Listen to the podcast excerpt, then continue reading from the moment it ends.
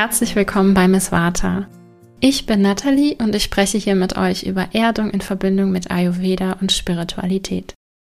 Erdung bedeutet, in dir zu ruhen, ein unerschütterliches Vertrauen in dich selbst zu entwickeln und dich in dir so sicher zu fühlen, dass du all deine Wünsche und Ideen ausleben kannst. Ich teile mit dir simple Tipps aus dem Ayurveda und aus der Spiritualität, die mir geholfen haben, wieder mehr Sicherheit und Ruhe in mir zu erschaffen und mir so die Kraft gegeben haben, meine Ideen endlich umzusetzen. Ich wünsche dir ganz viel Spaß mit dieser Folge.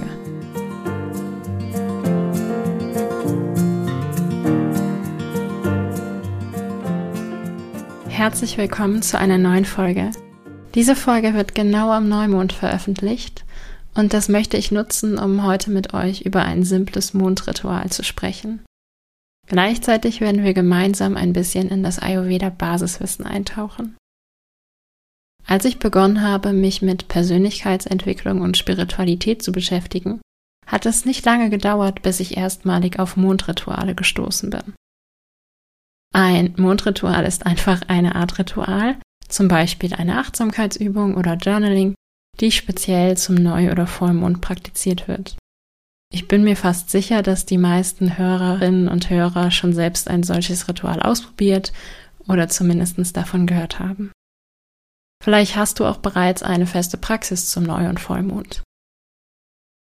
Allgemein kann man sagen, dass der Neumond die Energie des Neubeginns in sich trägt.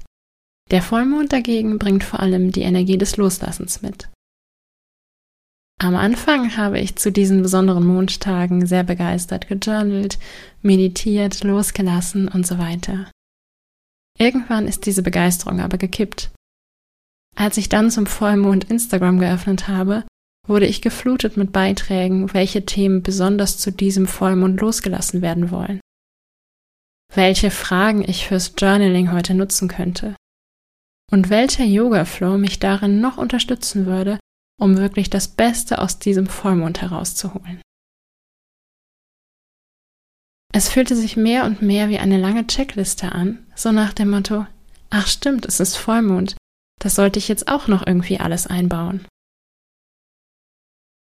Plötzlich fühlte ich mich eher davon gestresst als wirklich bestärkt.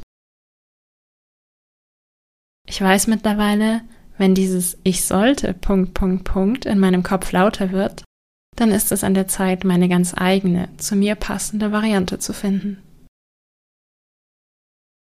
An dieser Stelle möchte ich gerne einen Exkurs in die Ayurveda Basics machen. Eine der Grundannahmen im Ayurveda ist, wie im Außen, so im Innen, wie im Großen, so im Kleinen. Daraus lässt sich unter anderem ableiten, dass uns die Umwelt immer beeinflusst. Genauso ist unsere ayurvedische Konstitution veränderlich. Die Sommersonne gibt uns beispielsweise mit ihrer Wärme ganz natürlich mehr feuriges Pitta. Der windige Herbst schenkt uns dafür mehr kreatives, bewegtes Vata. Diese Einflüsse erhalten wir ganz natürlich, ohne dass wir etwas dafür tun müssten.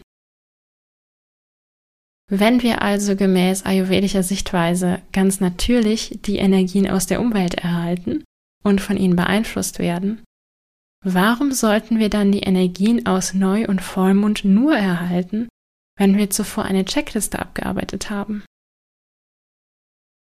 Ist es nicht viel eher so, dass wir auch hier die Energien, um beispielsweise bestimmte Themen loszulassen, auch ganz natürlich erhalten, einfach weil Vollmond ist? Statt die Mondtage aktiv zu nutzen, nehme ich sie daher seitdem einfach nur wahr und lasse die Energie zu mir kommen. Ich finde es weiterhin super schön, mir am Neumond und Vollmond ein bisschen Zeit für mich zu nehmen. Ich mache jedoch keine aktiven Rituale mehr. Manchmal habe ich an diesen Tagen spannende Eingebungen und manchmal genieße ich einfach nur die entspannte Pause. Wenn du bisher ein oder mehrere aktive Mondrituale machst und es dir damit super geht, dann ist das hervorragend. Wenn du dir allerdings eine simplere Praxis wünschst, Sei dir sicher, dass die transformierenden Energien auch bei dir ankommen, wenn du gar nichts aktiv tust. Die reine Intention, dass du offen bist für die Energie, ist bereits ein Ritual. Zugegeben ein sehr simples, und gleichzeitig ein sehr effektives. Das ist auch eine wunderbare Möglichkeit, einfach mal auszuprobieren, dass man nicht immer etwas tun muss, um etwas zu bekommen. In meiner Erfahrung reicht es oft, auch einfach zu sein. In diesem Sinne wünsche ich euch einen schönen, entspannten Neumond. Und am Ende dieser Folge gibt es noch Infos zu einem neuen Angebot von mir. Wenn dich das interessiert, bleib also gerne noch dran. Alles Liebe und bis zur nächsten Folge. Dein Nathalie.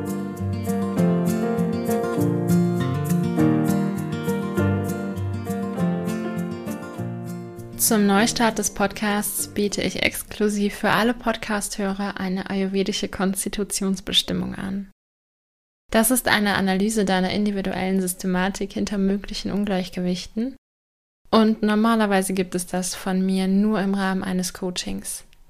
Ich habe jedoch ein paar Mal die Anfrage erhalten, ob ich diese Dosha-Bestimmung, wie man es auch nennt, auch separat anbieten kann. Und ich möchte deshalb gerne dieses Angebot mit euch testen, um dann entscheiden zu können, ob ich es äh, langfristig anbieten werde. In der Konstitutionsbestimmung ermitteln wir gemeinsam deine aktuelle Dosha-Zusammensetzung und leiten erste einfache Schritte ab, damit du wieder in dein Gleichgewicht finden kannst. Deine Konstitution zeigt dir deine aktuelle Systematik und hilft dir so, dich ganzheitlich zu betrachten, um leichter wieder zu deiner Balance zurückzufinden. Wenn du bereits selbst begonnen hast, dich mit deiner Konstitution im Ayurveda auseinanderzusetzen, die aber noch nicht vollständig sicher bist, ist auch das ein toller Ausgangspunkt für die Konstitutionsanalyse. Wir besprechen dann einfach gemeinsam deine bisherigen Erkenntnisse und ergänzen diese um meine geschulte und intuitive Perspektive, sodass du am Ende mit einem sicheren Gefühl in die ersten Schritte starten kannst. Du kannst dir über den Link in den Show Notes einen Termin buchen. Für Buchungen bis Ende März gibt es einen Spezialpreis von 66 Euro und wenn entsprechendes Interesse besteht und das Angebot somit langfristig bestehen bleibt, werde ich den Preis ab April anheben. Wenn du stattdessen Interesse an einem umfangreichen Coaching hast, dann schreib mir gerne eine Mail an hallo@nataliehadelt.de. Alle Informationen zum Coaching findest du auf meiner Webseite.